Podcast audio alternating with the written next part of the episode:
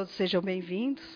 O palestrante da noite é o Celso Gargarella, um amigo, está sempre dando palestra na casa, então aproveitem bastante, tá bem? Obrigado pela presença a todos.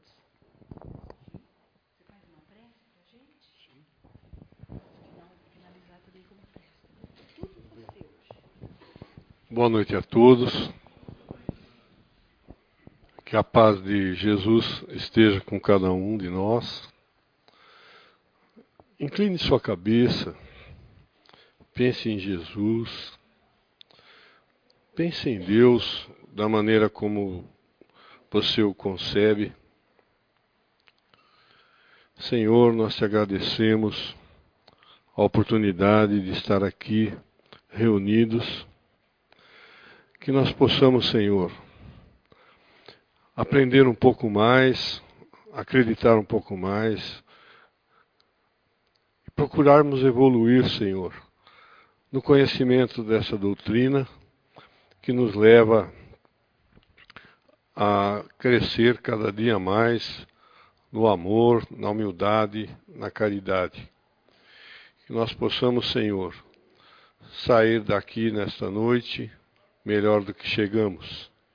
E que possamos a cada dia te agradecer por tudo que recebemos de ti. Nós agradecemos em nome de Jesus e que assim seja. Pai nosso que estás no céu, santificado seja o vosso nome, venha a nós o vosso reino, seja feita a vossa vontade, assim na terra como no céu. O pão nosso de cada dia nos dai hoje, perdoai as nossas ofensas, assim como nós perdoamos a quem nos tem ofendido não nos deixeis cair em tentação, mas livrai-nos do mal, pois vosso é o reino, o poder e a glória para todos sempre, que assim seja. Bem, a proposta hoje é no sentido de que a gente, ah, o nome da palestra seria o sentido da vida. Eu trouxe alguns vídeos, mas eu creio que metade deles não vai dar, que eu não trouxe a, o roteadorzinho aí para a internet, devia ter gravado de outra forma. Peço desculpas aí pela, pela falha técnica. Bom, o sentido da vida, né, se a gente começar a buscar no nosso, no nosso dia a dia, todos nós ah, procuramos desde pequenos, né, que a nossa família nos coloca na escola, desde pequenininho, né? jardim da infância, vamos, vamos procurando aprender cada dia mais no sentido de a gente ah, crescer e conhecer materialmente. Então nós acabamos por primário, ginásio, colégio, tudo, vamos para a universidade e aí vamos ser mestres, doutores e outras coisas mais, para quê? Né? E esse para quê, né? no sentido de a gente ganhar dinheiro, acumular, acumular bens. Né? Então nós temos uma casa, queremos mais uma, temos um carro, dois, três, um para cada um. Depois a gente quer um helicóptero, um avião, uma fazenda e outras coisas. E a gente se aprofunda no sentido de é, é, juntar mais, que a gente chama de ter. Mas aí a gente aprende depois que o ter é uma coisa para a gente, é, que a gente chama em direito usufruto, não é isso? Então, o que é usufruto? Né? Nós usamos enquanto estamos vivos. Porque depois que a gente, depois que a gente bateu com as 10, vai lá para o fim da avenida, né? a gente não, a gente não, não dá para levar nada, porque no caixão não tem gaveta, não dá para levar porta-joia, não dá para levar nada, né? escritura, caderneta de poupança, nada. E aí a gente, ah, aí de uma, depois de um certo tempo, a gente acorda que a gente pensou muito no ter e esqueceu do ser. O ser, o que é? Jesus tem uma, uma, uma passagem que ele diz: junte tesouros que nem a traça e nem a ferrugem destrói. Então, o sentido da vida, o que é? é? Todos nós buscamos ser felizes, não é? E às vezes a gente acha que vai encontrar a felicidade no ter, é? E a gente busca ansiosamente o ter.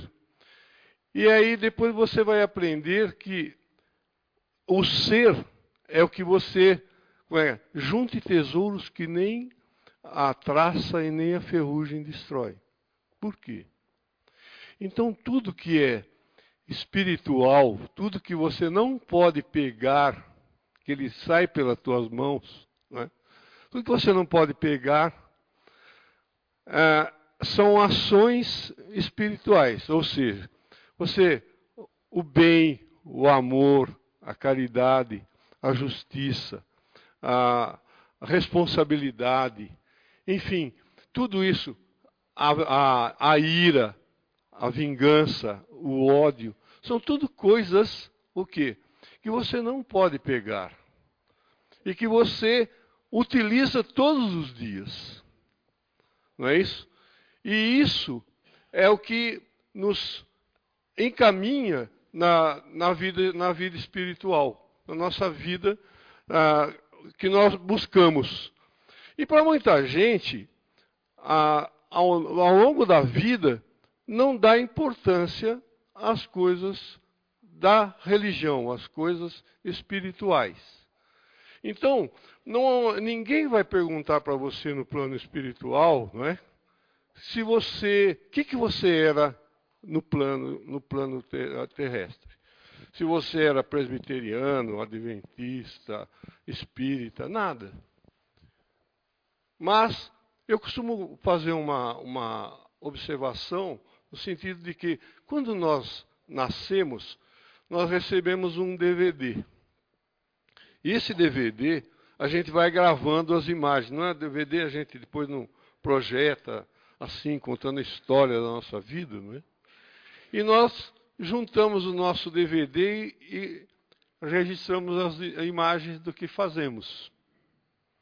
E dentro dessa, dessa proposta, né, Jesus deixa uma frase, e eu repito sempre, às vezes, quando venho aqui em outros lugares, falo que uma das frases que marcou assim a presença de Jesus, ele diz assim: ama a Deus sobre todas as coisas e ao próximo como a ti mesmo. É? Se a gente olhar para trás, né, 450 anos antes, 470 anos antes de Jesus, existia um filósofo chamado Sócrates que dizia: ah, Conheça-te a ti mesmo. Faça aos outros o que você gostaria que fizesse para você. Não faça aos outros o que você não gostaria que fizesse para você.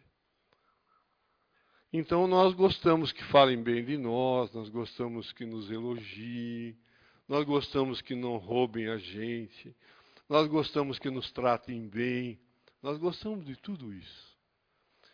E a resposta, como fica? É? E para muitos de nós, tem, bateu, levou, como é que é? Tem uma porção de outras coisas.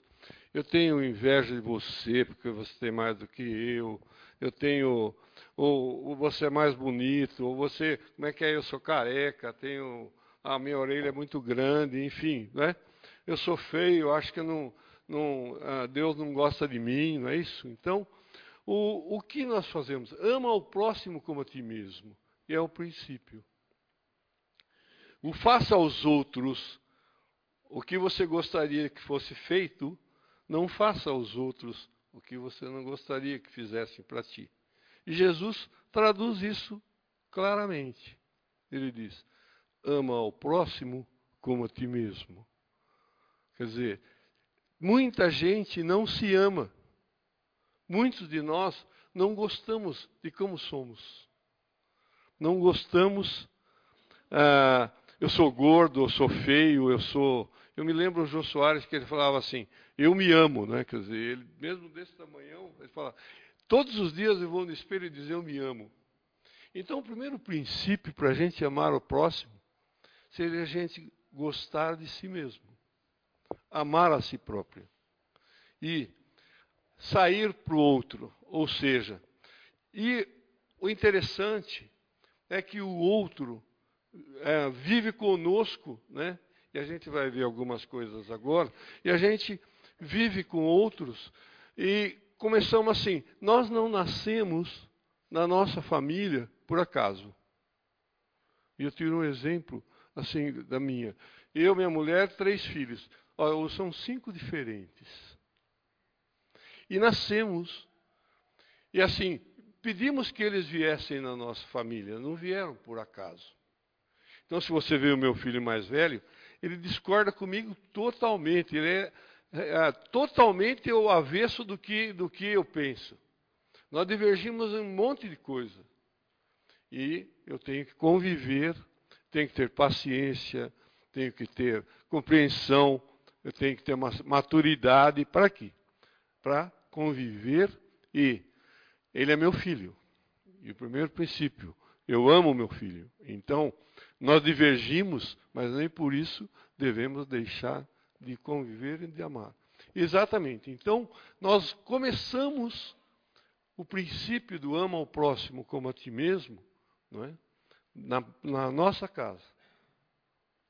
Então, muitos de nós, nós somos sete, oito, dez irmãos, cinco irmãos.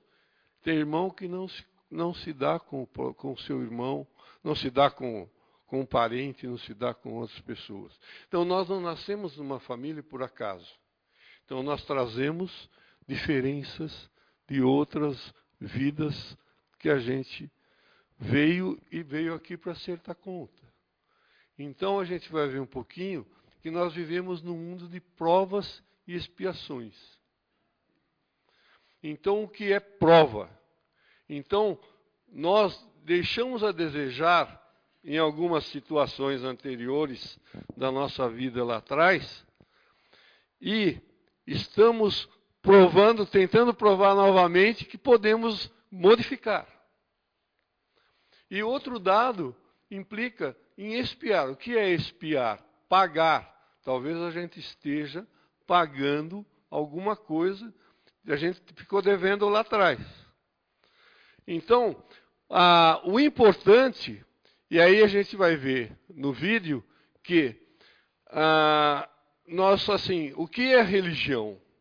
Religião é religar, religar-se, ligar-se com Deus.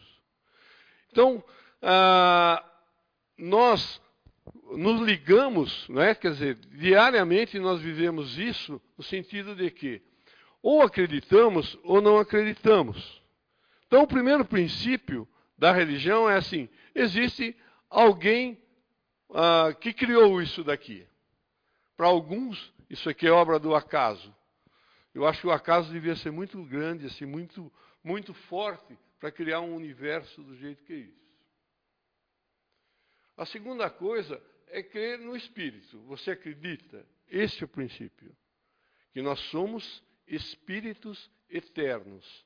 Então, essa é mais uma que a gente está vivendo. A gente já viveu outras, estamos caminhando para quê? Se você ver, acho que a questão 526 do livro dos Espíritos, que diz: mostre um espírito puro. E ele diz: o espírito puro é Jesus. Então, nós caminhamos para quê? Para a perfeição, imitando, procurando imitar Jesus, que é o nosso modelo. Então, a evolução é no sentido de buscarmos que Jesus é o modelo para a gente seguir.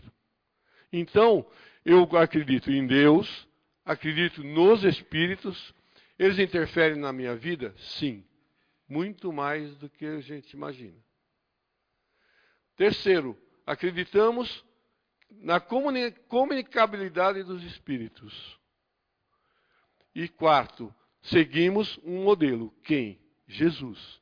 Então a evolução, então não é a primeira vez que estamos aqui. Caminhamos para que Jesus, ah, assim, a gente aproxime do modelo Jesus. E a gente vai voltar, talvez muitas vezes ainda, para se aproximar desse modelo. Não é? Então, eu vou mostrar um pouquinho nesse vídeo que ah, às vezes nós achamos que o mundo está uma porcaria. E cada dia a gente é, é mais testado, mais provado, né? E assim, puxa vida, não se acredita em mais ninguém, o egoísmo, o governo está dessa maneira, né? Mas se a gente observar, tem muita, muita coisa ainda. Nós, nós vivemos num mundo ainda bem. Já, já foi pior. Então, a gente vai mostrar esse mundo de provas e expiações e depois a gente fala um pouquinho da nossa doutrina.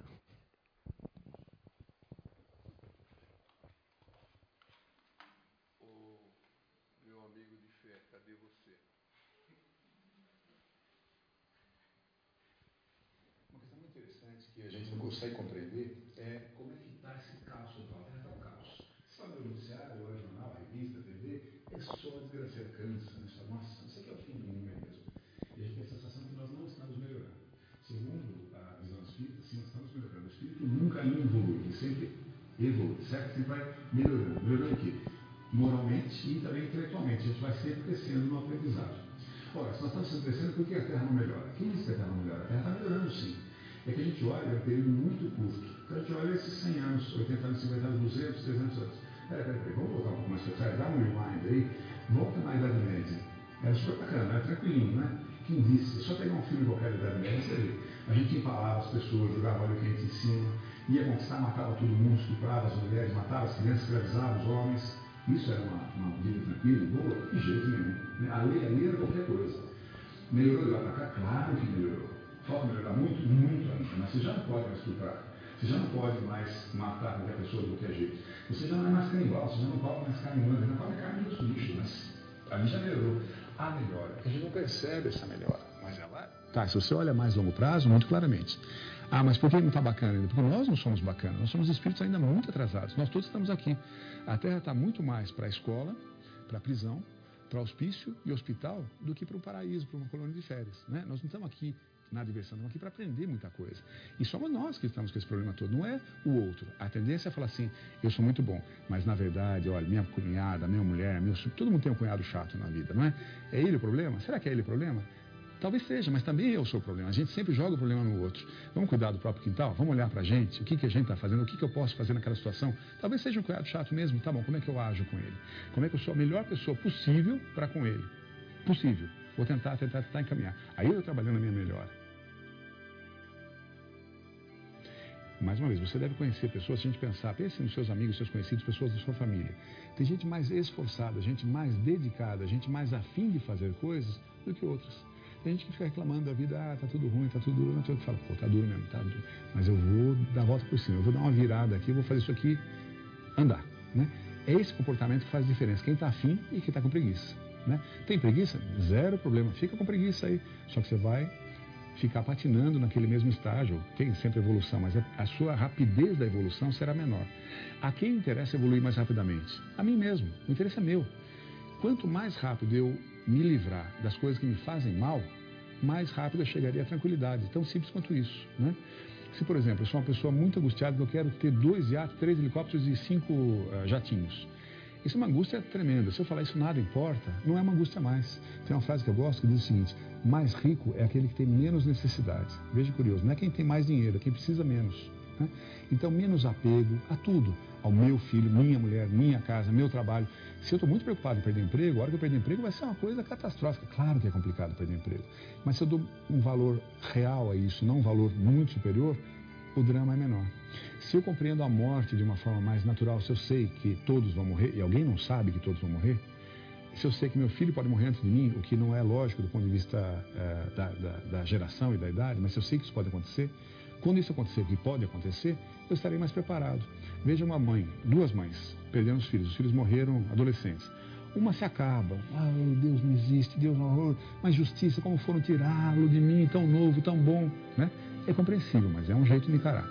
A outra fala assim, puxa vida, nossa, que, ai, que saudade, eu não queria que ele tivesse morrido agora, adorava meu filho, mas, bom, se morreu agora, deve ter sido a hora certa de ele morrer.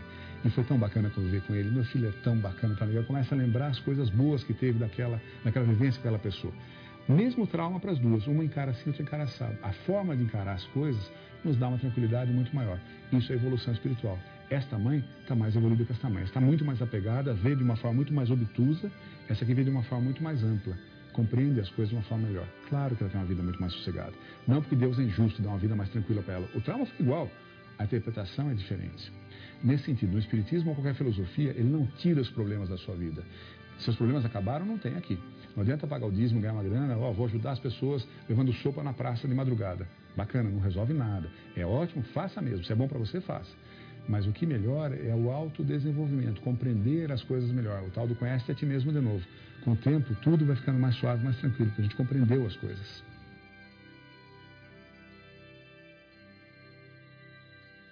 Então a Terra vai melhorar, está melhorando ao longo do processo de melhora de cada um. Ela está no momento, segundo a teoria espírita, de prova e expiação, onde o mal prepondera ao bem, passando para um mundo de regeneração, onde vai ficar tudo perfeito? De jeito nenhum. Mas onde o bem vai preponderar ao mal, vai ter mais gente a fim de fazer o bem do que de fazer o mal. Vai ser mais tranquilo e melhor. Mas é um processo, leva um tempo. Né? É isso que nós estamos vivendo hoje em dia, essa beleza da vida. E a gente deve entender assim, essa oportunidade que estamos tendo aqui de encarnar, é a hora de dar uma melhorada bacana, é a hora de compromisso consigo mesmo, de melhorar, ajudar a melhorar em volta. Às vezes ficar reclamando, reclamando, reclamando, só vendo a desgraceira. Tá bom, nesse cenário, se eu estou aqui não é por acaso, eu tenho que agir nele. Como é que eu ajo nele dentro do meu, do meu espectro de, de atuação? Cada um tem em casa, na família, não precisa ser rico, não precisa ser inteligente, não precisa ser bem informado, precisa ter boa vontade e estar tá atento para agir nesse, nesse processo.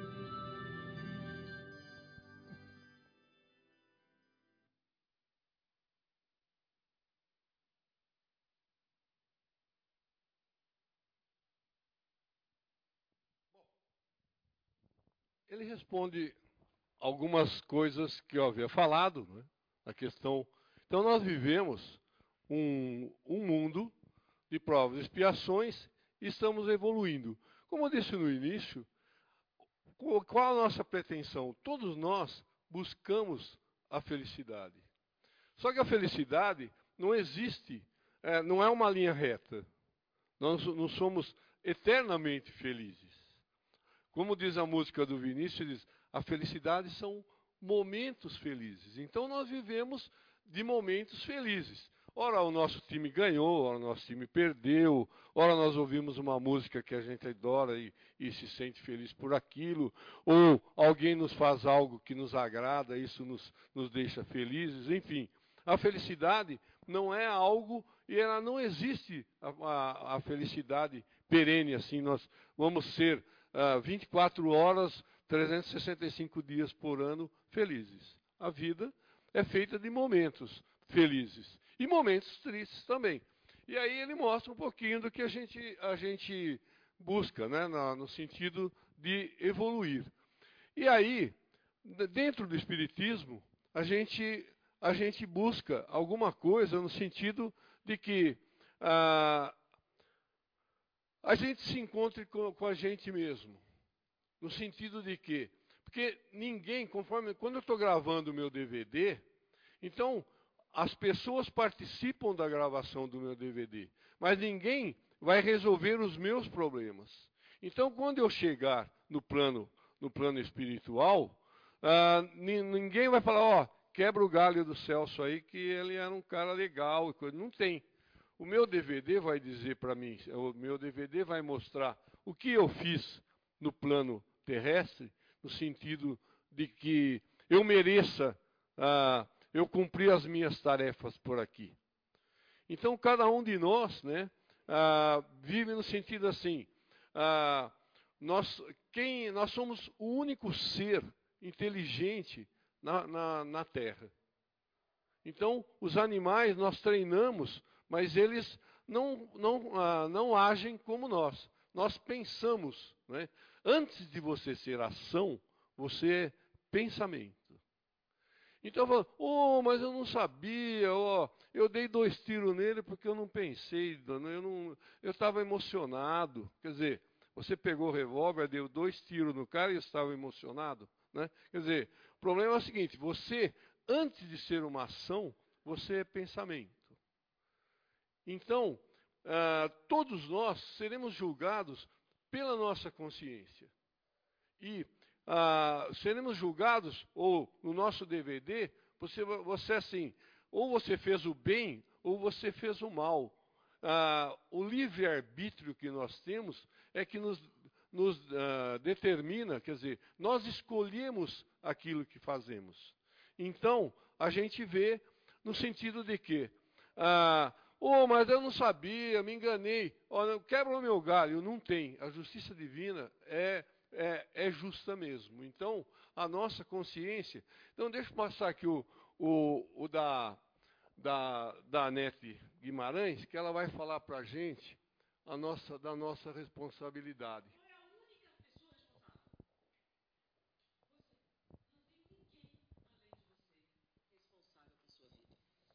Então, o pensamento de Santo Agostinho também é muito importante. Esse eu copiei, botei durante muitos anos, eu meditava a respeito dele, para tentar introjetar em mim. As pessoas não são o que parecem. As pessoas não são o que deveriam ser. As pessoas não são o que gostaríamos que fossem. As pessoas são exatamente como são e não há nada que você possa fazer a respeito. Se você não aceitar essa simples verdade, você nunca será feliz. Porque a única pessoa que você pode mudar é você mesmo. Simples assim. Então não adianta botar a culpa. Meu marido, minha sogra, o governo. A... Porque não importa o que aconteceu, e sim o que você sente a respeito disso. É a sua resposta diante da situação que define sua vida. Porque problema, filha, todo mundo tem. Se vocês pensarem, como é que Divaldo pode ser tão sorridente com a vida miserável que ele tem? E deve ser mais feliz do que você. Por quê? Porque ele trabalha mais? Sim, ele faz. Muito mais. Eu acho engraçado a pessoa assim, ah, não, vou ficar horas ali sentada naqueles, eu já tenho 70 anos. É muito. De volta tem 90. E ele está em pé falando para vocês. E atende as pessoas. E ainda a pessoa reclama: Ah, não me atendeu. Não podia levantar para tirar uma foto. 90 anos depois de ficar várias horas em pé. 90. Eu estou dizendo porque algumas vezes a gente acompanha e sabe assim, eu estou cansado, minha filha. Eu me lembro de uma palestra que ele chegou assim, estende um pouquinho, que ele estava recuperando fôlego. Ele teve uma queda e comprimiu o nervo ciático, estava sentindo uma dor terrível. E as pessoas acharam ruim que demorou para ele levantar para falar. Não é não? Não é interessante? A ausência total de misericórdia e a exigência. Ele tinha que fazer. Ele tem que me dar. Você tem que oferecer. Todo mundo tem que fazer alguma coisa por você. Todo mundo. E aí você morre e não vai ter ninguém com você. Você vai enfrentar sua vida sozinho, da mesma maneira que você entrou, nu. Só você, suas obras, seus sentimentos. Você não está sendo muito dura? Não tem. Eu acho que tá, a pessoa está sendo muito mole. Vocês querem um Prozac para acabar com a infelicidade? Não vai. Não tem Prozac no mundo espiritual. Não tem Prozac no mundo espiritual. Tá vendo? Olha só. Né? Eu recebo não sei quantos vídeos por dia nos diversos grupos que eu tenho. Mas me chamou a atenção um vídeo que eu recebi, onde uma pessoa, ele entrava no, no metrô e ele estava assistindo um vídeo e começava a rir e ria e dava gargalhadas e mais alto. E, e, e, a, e a câmera foi mostrando as pessoas, todo começou a levantar o olho e olhar primeiro de modo estranho para ele. Depois um começava a olhar para o outro e todo mundo naquele vagão do, metrô começou a rir e foi rindo e foi contagiando todo mundo e ninguém sabia porque estava rindo. Na verdade, tinha uma pessoa rindo por alguma coisa, que estava vendo no celular, e todo mundo começou a ser contagiado pela alegria, pelo sorriso daquele homem. E é muito legal, é uma experiência muito interessante eu achei aquela. E volta e meia, eu sou trabalhador, trabalho numa empresa, no tribunal, e as pessoas trabalham em diversos lugares, na, na escola, e as pessoas têm mania de reclamar do ambiente de trabalho.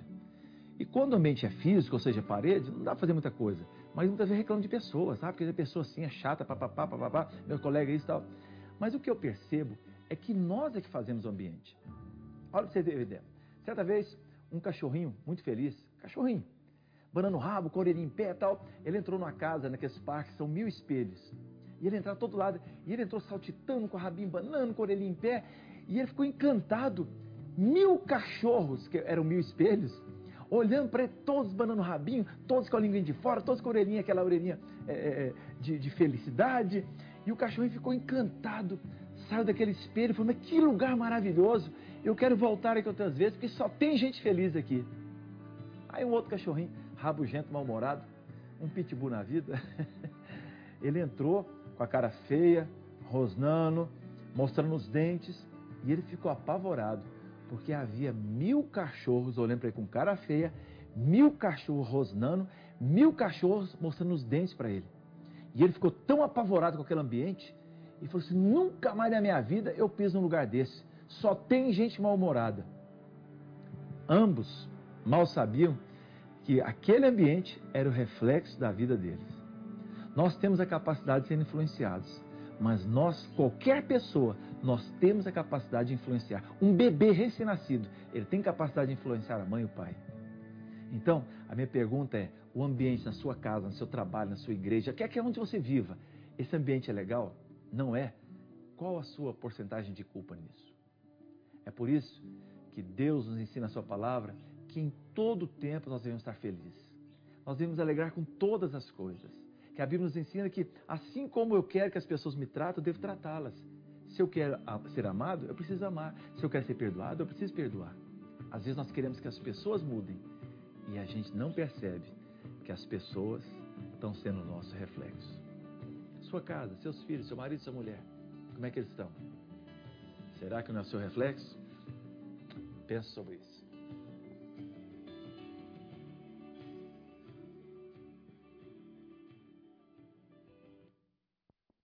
Bem, uh, esses vídeos serviram e servem para mostrar para a gente um pouquinho.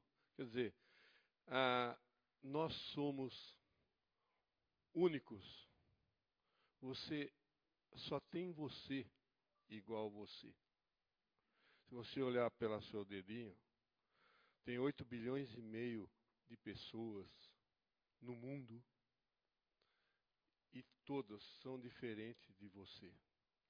Você é um ser especial criado por Deus. Somos filhos de Deus.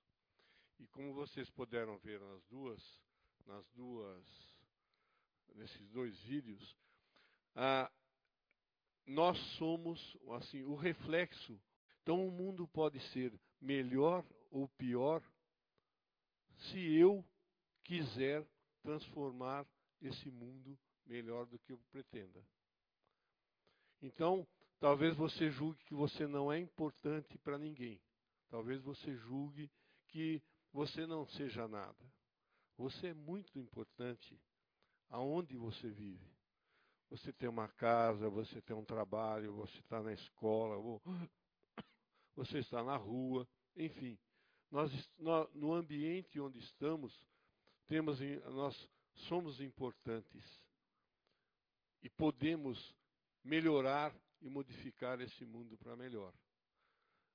E ame ao próximo como a ti mesmo. Quem é meu próximo? É? Então nós podemos, que a Nete disse, quer dizer, quem é responsável por você? Você. E você pode, se você quer. Então, como no, no início da palestra, a gente diz, qual o sentido da vida? Então, nós podemos dar o melhor sentido para a nossa vida. Só depende de nós. E para encerrar, tem um videozinho do, do, do Cortella, muito interessante, que ah, nós, como nós agimos no mundo. E nós queremos, nós fazemos muito isso, né? nós reparamos que ó, o país precisa melhorar. O mundo começa comigo. O mundo começa na minha casa. Começa no meu quarteirão. Então a gente fala assim, mas ah, eu não tenho culpa. Todo mundo joga coisa no rio. Joga. Então, jogamos latinha na calçada, jogamos coisa vazia, né? Então, ah, aí a gente vai ver, deu uma enxurrada essa, essa noite, né? Foi para onde? Foi para o rio. Né? No rio vai para onde? Então, ah, isso entope, bueiro entope, então, quer dizer, então, ah, se eu, né, se eu sou responsável por mim mesmo e quero que o mundo melhore, cada um de nós, na nossa casa, na nossa vida, deve buscar o sentido de que esse mundo melhore. Que a gente dê um sentido. Se a gente quer um mundo mais limpo, comecemos ser limpos nós mesmos, primeiro. Se o meu vizinho fizer a mesma coisa e o outro vizinho a mesma coisa, porque ele vai ver que o meu é limpo, ele também vai fazer. E nós podemos melhorar esse país. Então, se eu não roubo, quer dizer, eu não ah, sonego, não faço as picaretagens, se cada um nesse país assumir para isso, nós podemos transformar esse país. Então, o país está podre? Está sim mas talvez eu faça parte desse fedor também. Não é isso? Então, vamos ver um pouquinho do Cortella, é para a gente ir embora.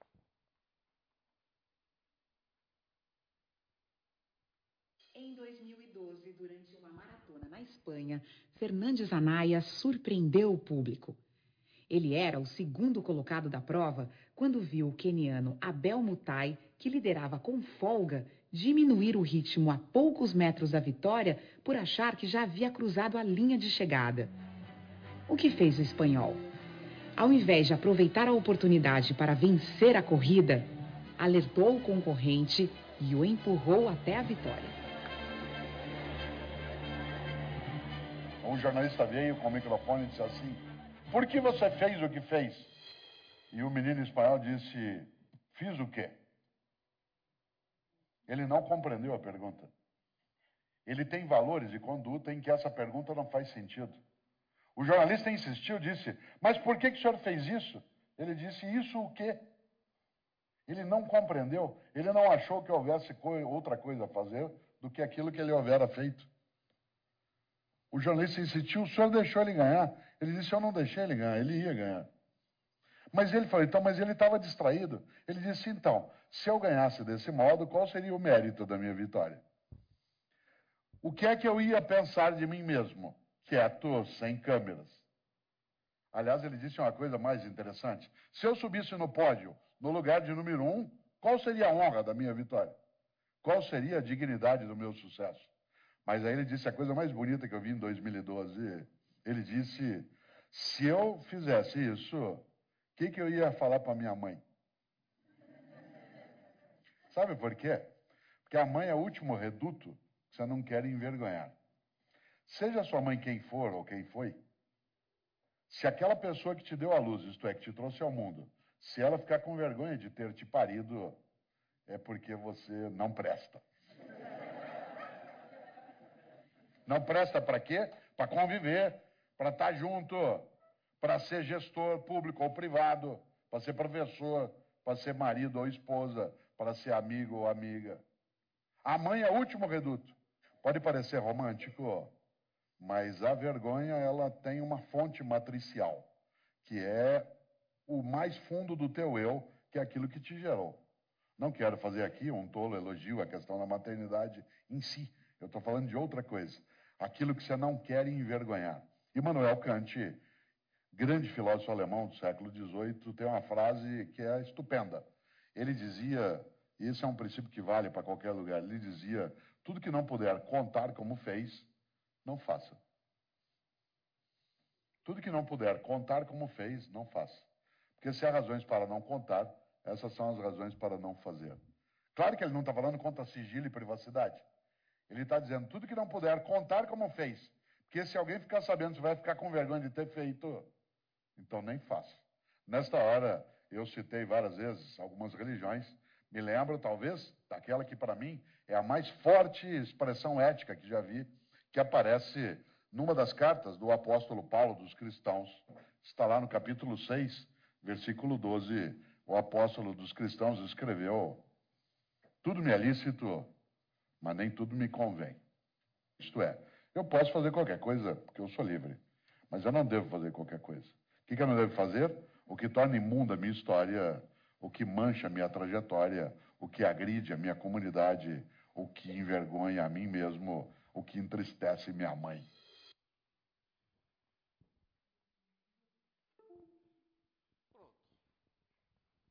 Precisa dizer mais alguma coisa? Então, não é? Tudo que você não pode fazer às claras, não faça. Eis a questão. Então não, não depende de religião, não depende de, de doutrina nenhuma, depende assim. A justiça está aí, a justiça divina é isso, quer dizer, ético, valor e tudo mais. Então, ame ao próximo como a ti mesmo.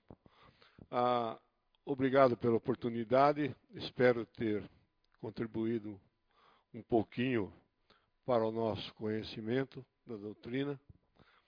E como eu faço ah, nas casas que vou, tem um projeto que chama Esqueça Kardec.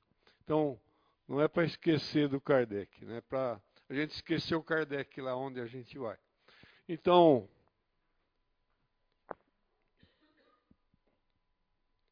quem não tem gostaria de, de ganhar o Evangelho segundo o Espiritismo? Você não tem? Quer? Faz favor. Um, dois. Por favor. Quantos faltam? Três. O que mais? Três? Tá bom. Eu tenho mais lado. Olá. Quem não tem, gostaria de. O livro dos Espíritos. Alguém quer? Conhece? Você sabe o que é o livro dos Espíritos? Todo mundo conhece. O livro dos Espíritos é o primeiro livro da doutrina. Né? Existem cinco obras básicas. Né? E ah, Kardec, inspirado aí pelos Espíritos e pelo Espírito Verdade, ele. Ah, cabe uma historinha ainda? Dá? Dá? Dá tempo? Um minuto. Não vai.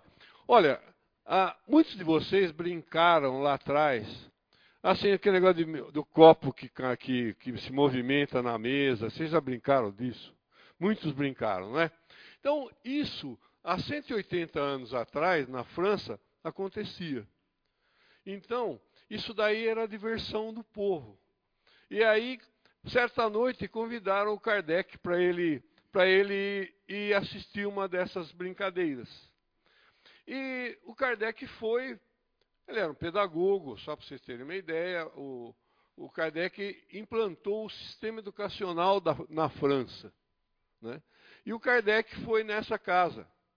E na casa da Mademoiselle. É, como, é, como, é, como é que chama? É, vocês vão tomar conhecimento aqui.